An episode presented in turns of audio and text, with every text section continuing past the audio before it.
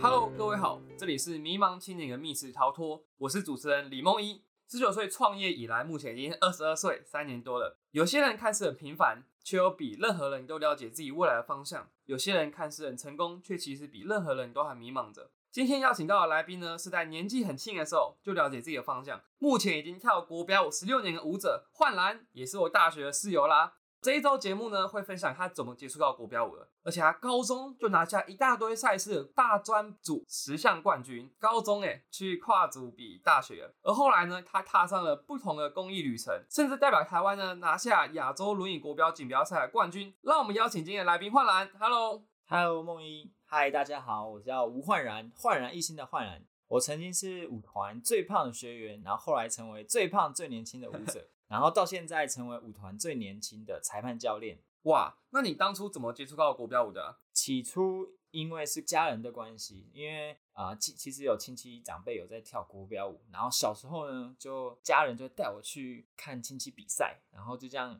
久而久之就发现哇，原来跳国标舞可以这么帅，所以我就要求我妈想要带我去试上看看这样子。嗯，我记得当初有听过一些你跟你妈妈之间比较感人的故事，你要分享一下吗？是，其实其实我从小就是单亲家庭这样子，然后爸妈在我国小三年级的时候就离婚了，所以小时候都是妈妈带着我，还有我弟弟，呃，就养我和我弟弟这样长大。那小时候就妈妈因为要工作养家庭的关系，所以比较少时间会管我们这样，然后我们就。哎，终于有我们很多，我们和我弟弟还有很多自己的时间，所以我们就会想尽办法去找各个东西去来玩这样子。然后啊，我也就玩一玩，玩一玩，也把国标也当玩乐的方式这样玩一玩，就慢慢喜欢上它了。然后也参加一些比赛啊，一些表演，然后偶尔会邀请我妈妈来一起来看表演这样，然后。其实我妈妈那时候就心情其实是不太好的，然后总是看到她愁眉苦脸，唯一能看到她笑容的时候，就是我在台上表演的时候。所以我那时候就立志想要把舞跳好，希望妈妈可以看到我在台上发光发热的样子，可以让她很开心、很骄傲。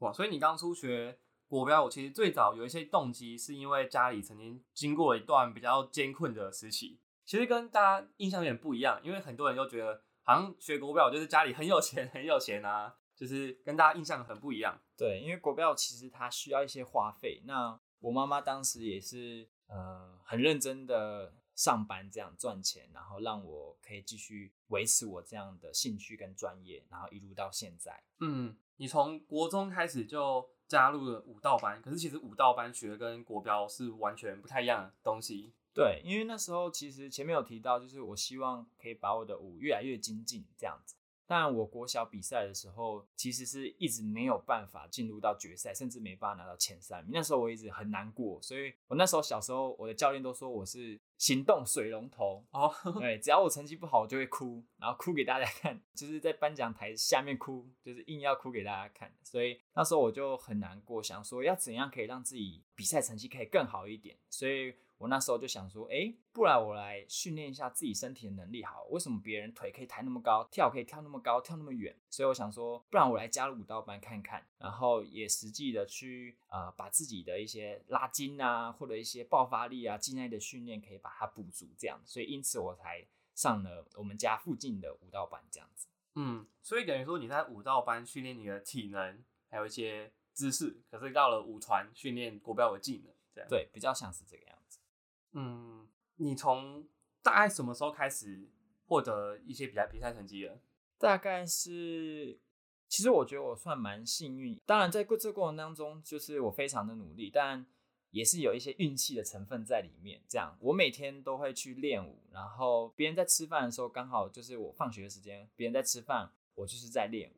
你说你每天都练舞，那到底是到怎么样的程度啊？嗯，那时候其实是。很努力，很努力，因为我刚要讲到我是舞蹈班嘛，所以我在学校其实已经有一些基本的舞蹈课程，像什么芭蕾舞啊、中国舞、民俗舞，还有一些现代舞，类似像这样的一个训练。大概一天在学校练舞时间是两节到三节课之间，大概就算两个半小时到三个小时这样子。对，然后因为在学校是没有办法接触国标舞训练的，所以我在放学之后就会立刻。马上冲到国标舞教室，然后去做国标舞的练习。然后那时候我记得我都练到脚趾啊都破皮。印象很深刻是我的大拇指中间有一个裂痕，这样子。啊，对，然后就撕裂伤那种。撕裂伤，可以看得到，就一个洞，可以看到里面的肉这样。嗯，然后医生是说要休息这样子，但呃，就跳舞嘛，学校也练，然后放学也练，所以就没办法停，所以他就是一直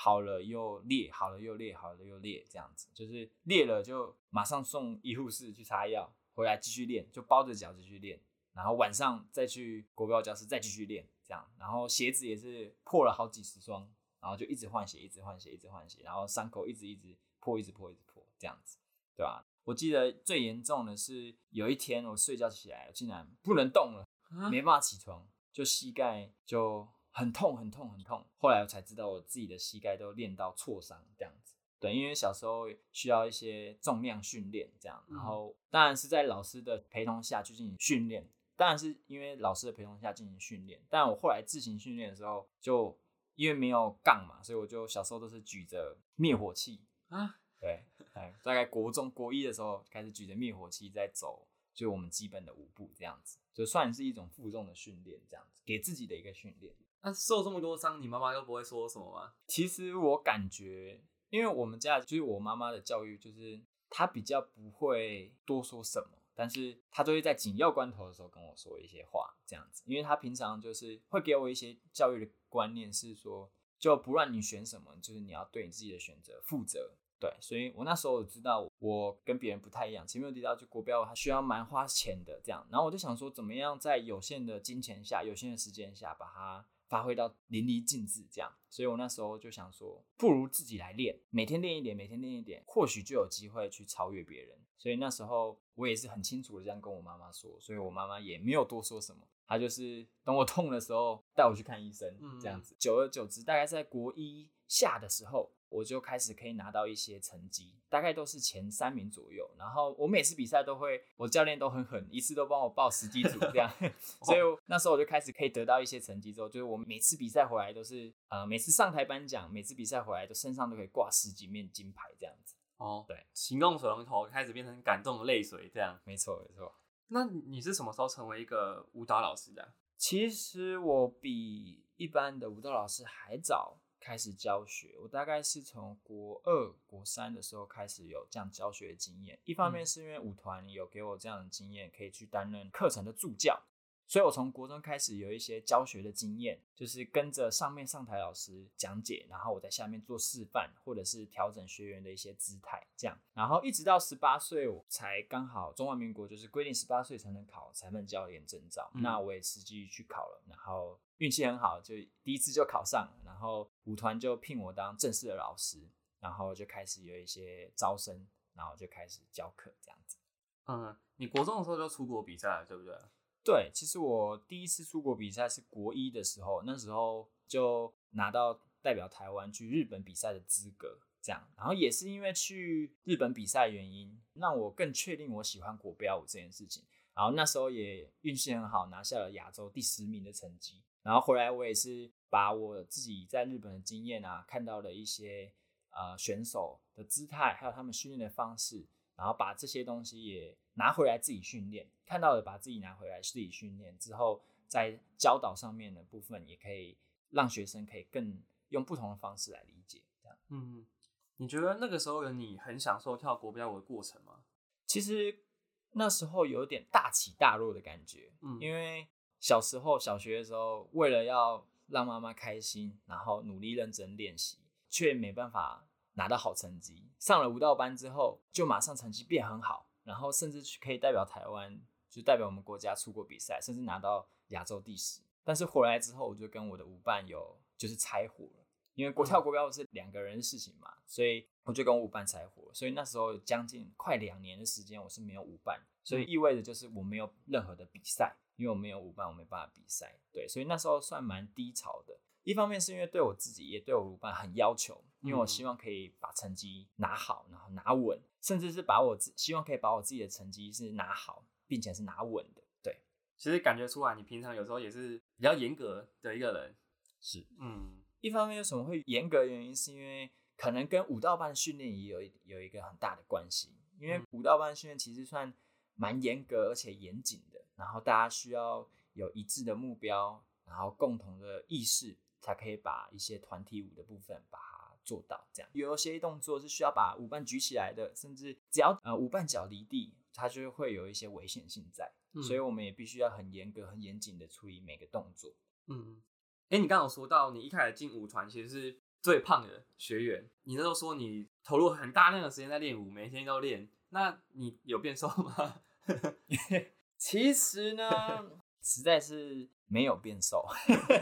对对对，因为我很爱吃，所以，但是我从小就是最高的，我每次都是全班一号，然后又是最高的学生，然后又是最胖的学生，所以又很爱吃，就一直没有办法瘦下来。但是自从考了舞蹈班之后，呃，因为体重上面有一些要求，嗯，因为舞蹈班。穿的衣服都比较显身材一点，所以如果有两团肥肉在旁边的话，很容易就被观众看到，也不好看。然后老师也会盯得很严格，这样那时候我们就还要量体重，对，所以对自己有严格要求。我记得有一次下课之后，我真的很受不了，因为我很喜欢吃就我们台湾的经典组合珍珠奶茶 加鸡排，对我那时候就偷偷去下课，我就偷偷去我们学校附近最近的。鸡排店买这两样东西，嗯，然后我才刚点下去，我就听到后面大叫我名字，哇，你在干什么？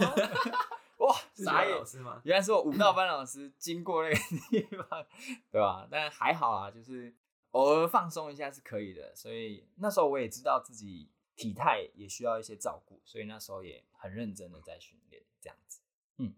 因为你国中念了舞蹈班三年。后来你用榜首考上了中正高中的舞蹈班，差不多就是台湾舞蹈班的第一学府。可是你后来却选择了普通高中去苗栗高中就读，为什么当初会这样选择啊？嗯嗯，前面有提到说，其实我非常非常努力的训练，除了国标以舞以外，学校的舞蹈我也是非常认真的训练。所以那时候老师其实蛮看重我的。然后我是一个普通学生，就是别人都是舞蹈班、国小舞蹈班，然后或者是外面的舞蹈班来考国中舞蹈班的。嗯，但我是一个 天外飞来的，对 不对？我只是学过国标舞，然后可能体能好一点点，然后可能人高马大，那时候算比一般同才的人还高这样。可是非常认真努力，对，所以我进去的时候筋不开腰不软，然后就又胖，对，又又胖，然后又好像跑不太动的感觉。然后跳起舞来又有点国标舞的样子在里面，所以那时候老师其实呃很常被老师骂，所以我那时候就很就我记得我不管跳什么，老师说不要再国标舞了，不要再国标，屁股不要扭了。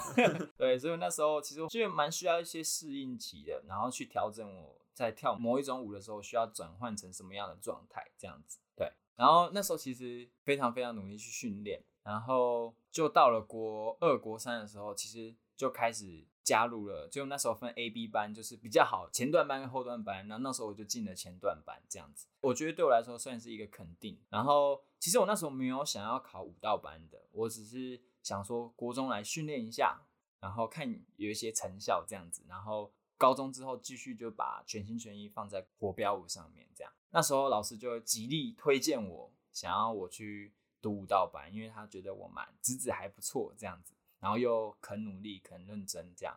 然后我想说啊，好吧，然后我就就去报考看看，就当做一种算是一种验收吧，国中实习学习的一个验收，就去考考看。这样没想到我就考上了中正高中，嗯，那时候也很有趣，就考上了中正高中是全台湾北区联招的最高分的学校，嗯，对。然后他在普通班上面的成绩，在就台北市也算是一个。蛮好的学校，这样，所以当初家人就是呃说，哎，你不读舞蹈班也可以，那你就去读转普通班，这样至少不要留在苗栗，因为那时候其实城乡差距是有特别感觉到落差的，所以家人希望可以去到台北去求学，然后也可以去找呃相关的老师啊，在那边去做受训，这样子。对，所以可是那时候我就嗯心里觉得怪怪的，想说那我如果我离开了，我妈怎么办？他会不会很担心我？我我也会很担心他了。那我之前教过的学生会不会会不会想我？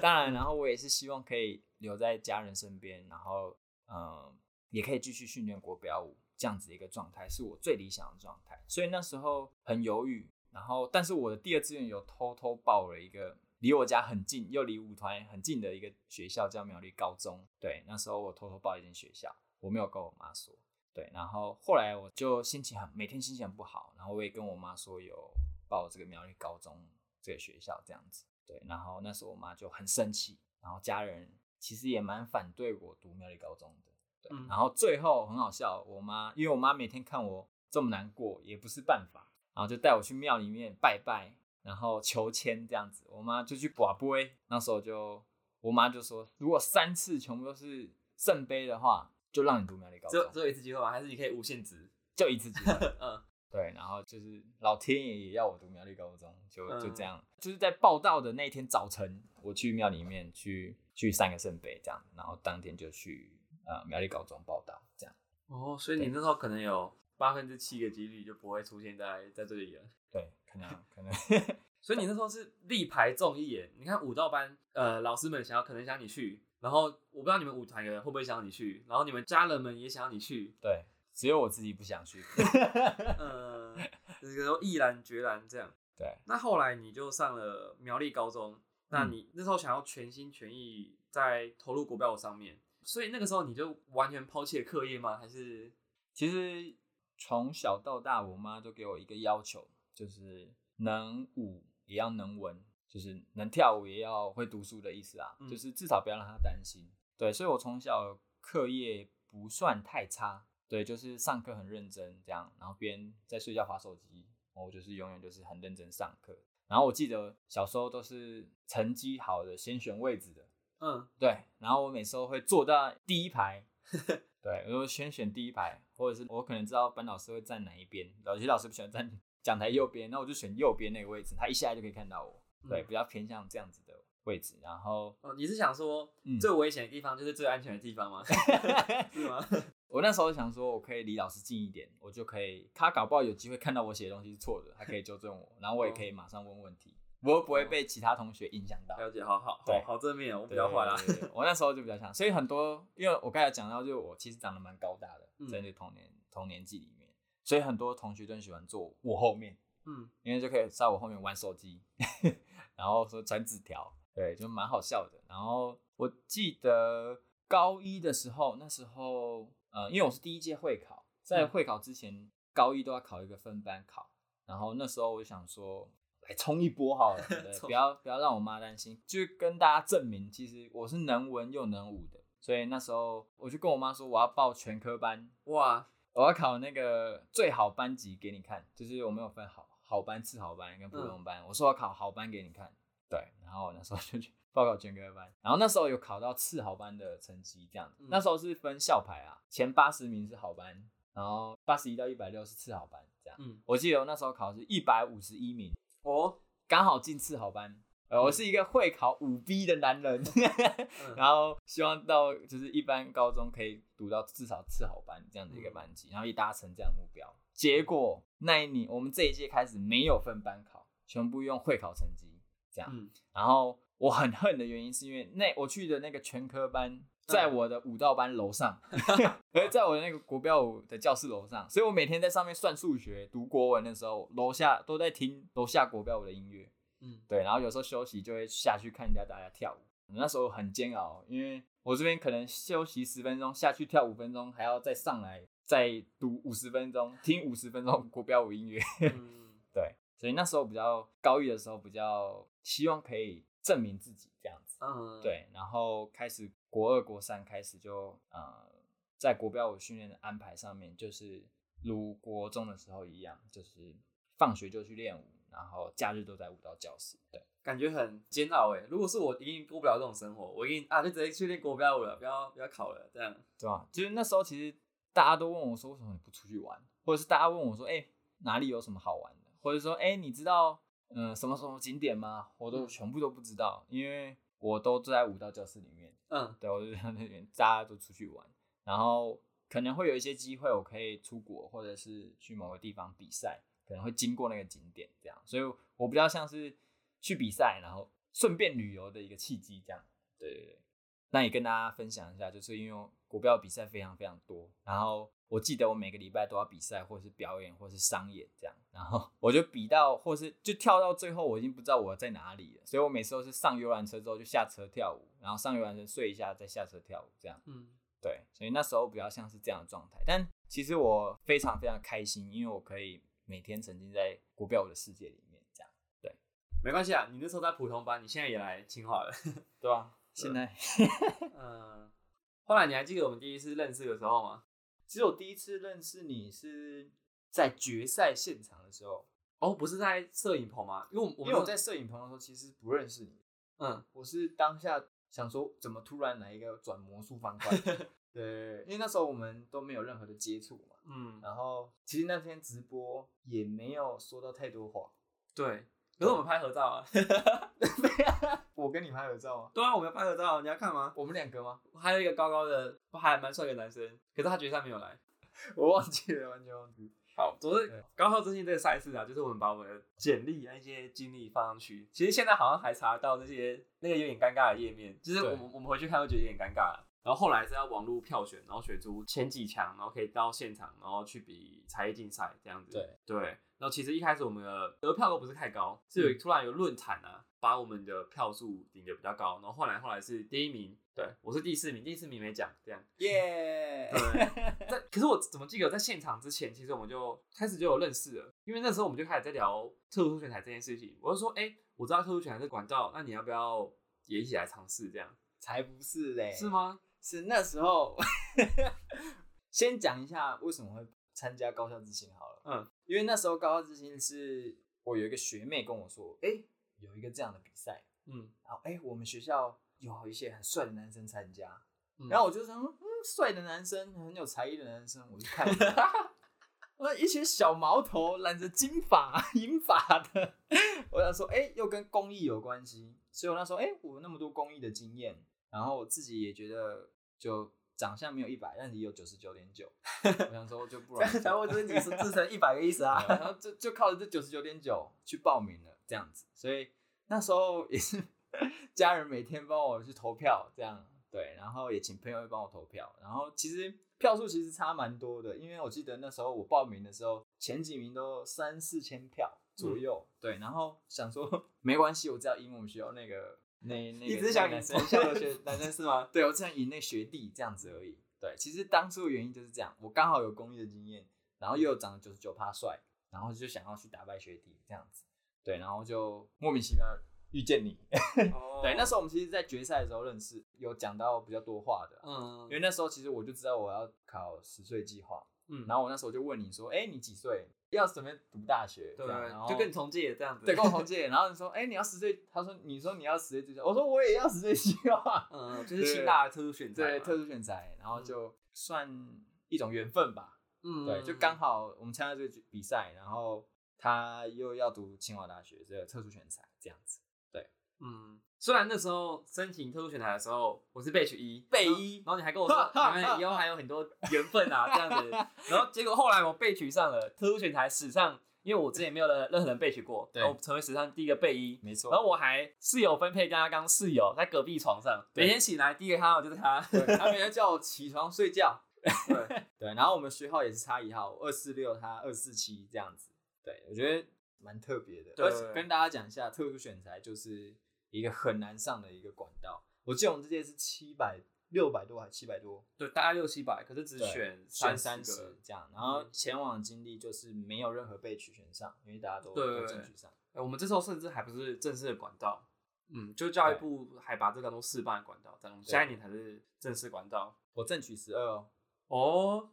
正取那个是没有照有照没有开玩笑编号嘛开玩笑是照气势笔画排名。哇，对，高校之星这个选秀大赛可以填一些公益的经验，那你当时的公益经验填的是轮椅国标，很特别。对，因为其实呃，讲到轮椅国标也是蛮让我惊讶的一点。对，因为那时候其实呃，我们舞团在推这个轮椅国标的时候，其实也没有想太多，我们只是想说可以把这些身障朋友，可以让他们脱离一下他们当下负面的情绪，然后来跳跳舞，然后来运动一下，流流汗这样子。嗯，对，然后就是这样，前面只是一个简单的这样的一个想法，然后到最后我们竟然可以带他们出国比赛，甚至达到呃亚运的银牌。哦然后我也实际带我的另外一个选手去德国法兰克福比赛，也拿到第三名的成绩，嗯，哎，第二名跟第三名的成绩。那也是台湾之光哎。对，然后后来也呃在台湾呃拿到亚锦赛的冠军这样子。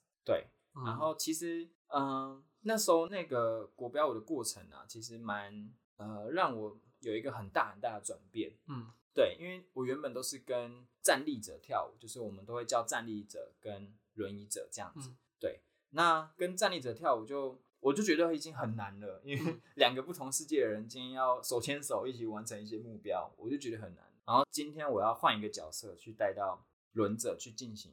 舞蹈去运动这样子，当时其实是呃有一些挫折的。那挫折是什么？因为我讲话就比较开朗，然后比较大方，这样、嗯有时候其实没有想太多，只是想要更进一步亲近你，或者是嗯让你开心这样。但呃，其实轮者他们自己心理状态其实是会，你一小句话，然后会在他心里面会有很大放大的效果。所以可能特有些话特别敏感，这样。对，所以那时候其实，在带轮者的时候，其实会有一些他们心里其实会不太开心的。嗯对，然后我实际也感受到这样子的一个情绪，所以就这样慢慢慢慢的调试自己，然后慢慢的去尝试用不同的方式来跟他们进行接触，这样。所以后来我们就变成大家都是一个好朋友，然后我们也一起去呃两岸三地去交流，我们一起去旅行，然后一起嗯跳舞，一起快乐，一起流汗。对，所以嗯，轮椅国标在我人生中是一个很大很大很值得跟大家分享的一件事情。我也觉得，就是参加高校之星，把这个项目放上面，对我来说是一个很大很大的荣耀。这样，所以我也是以这样子的荣耀去参加这样的比赛。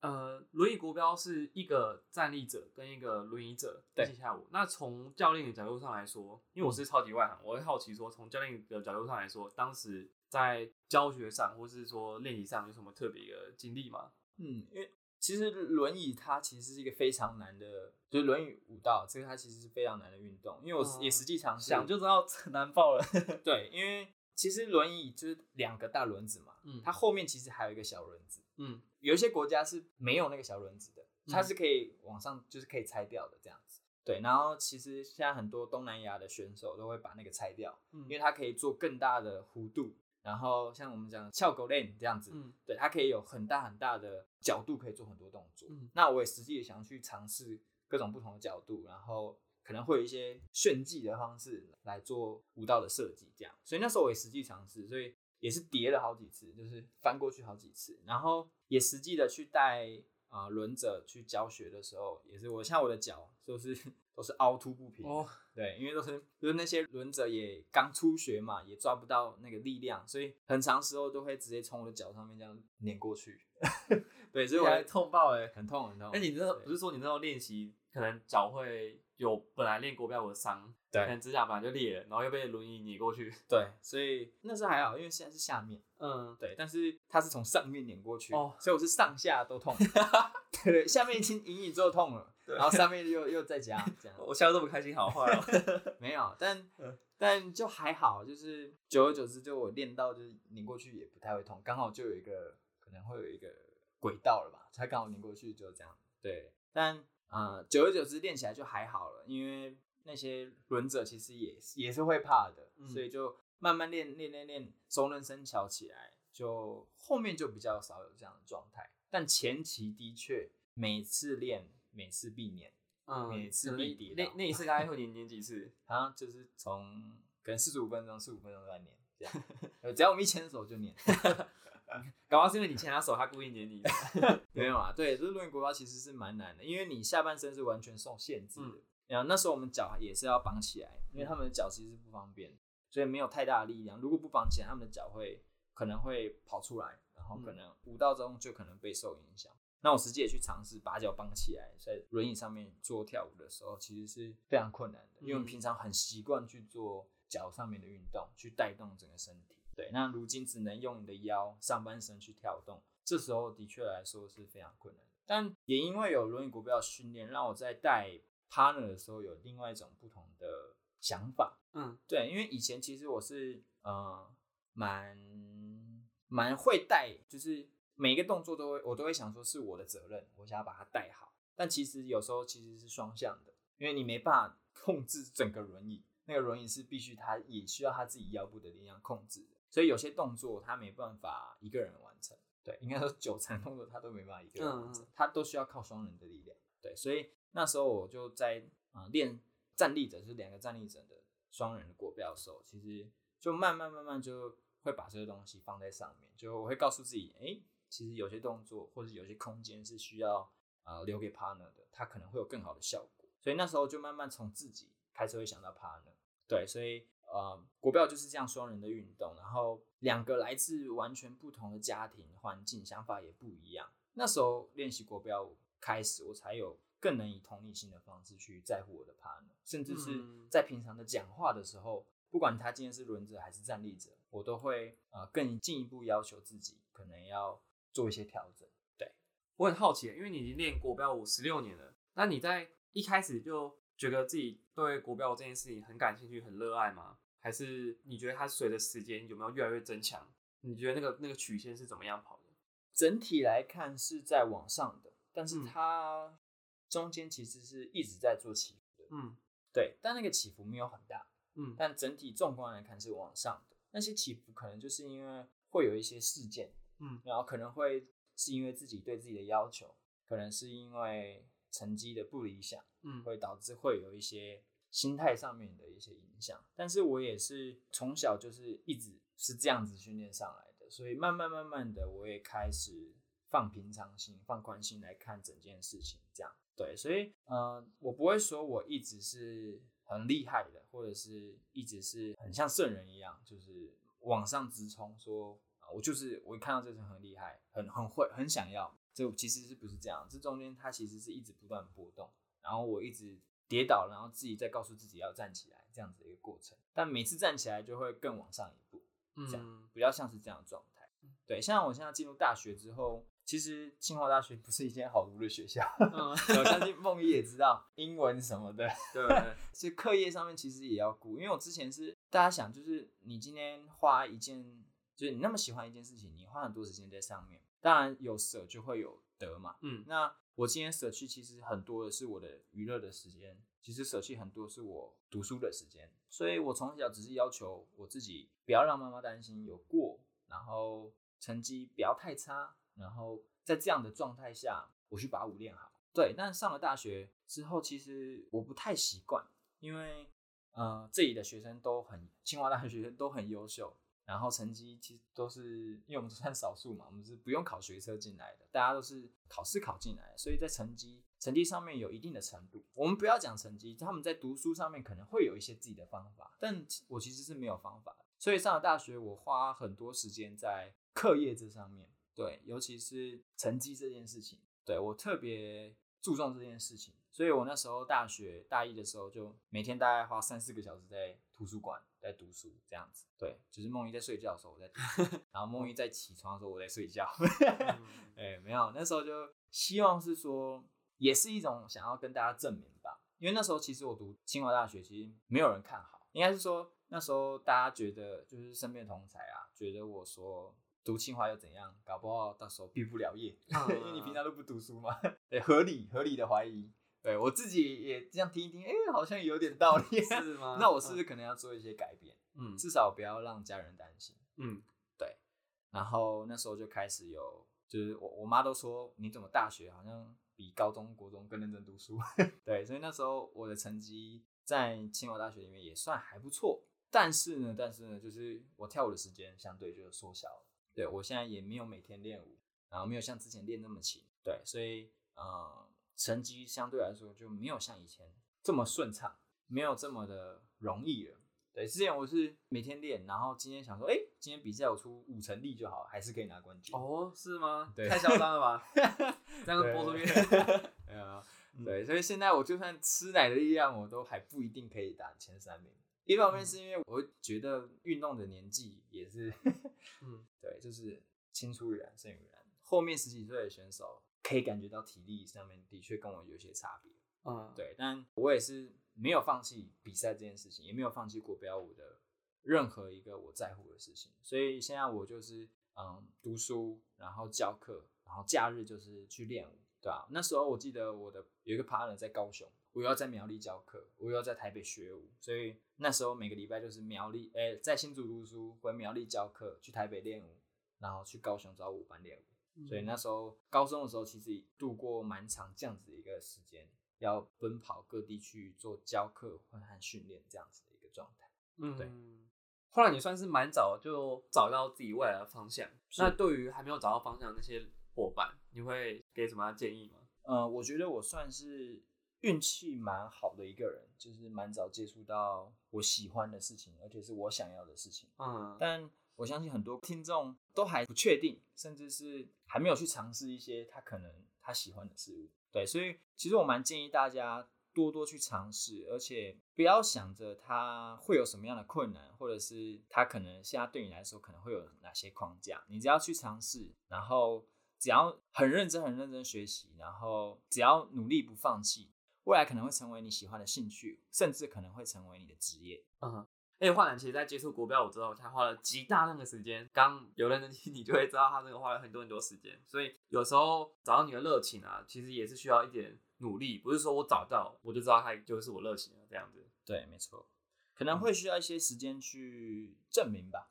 对嗯，因为你可能会遇到很多事件，可能会遇到一些挫折，嗯但那些挫折、那些事件，就是为了让你可以更确定你喜不喜欢这件事情的时候。对，所以以我觉得各位听众要把握这样子的一个时刻，不要想着他是来找麻烦的，嗯他可能是来帮你的。嗯，对对，好，我们今天的节目到了尾声，非常感谢华兰来我们节目分享他这么多猛男事迹啊。周五的时候呢，我们分享华兰上大学之后选科系的一些难题，还有他到后来啊想要创业等等事迹。如果你想要了解更多，那你就千万不能错过周五的内容啦。拜拜。拜拜。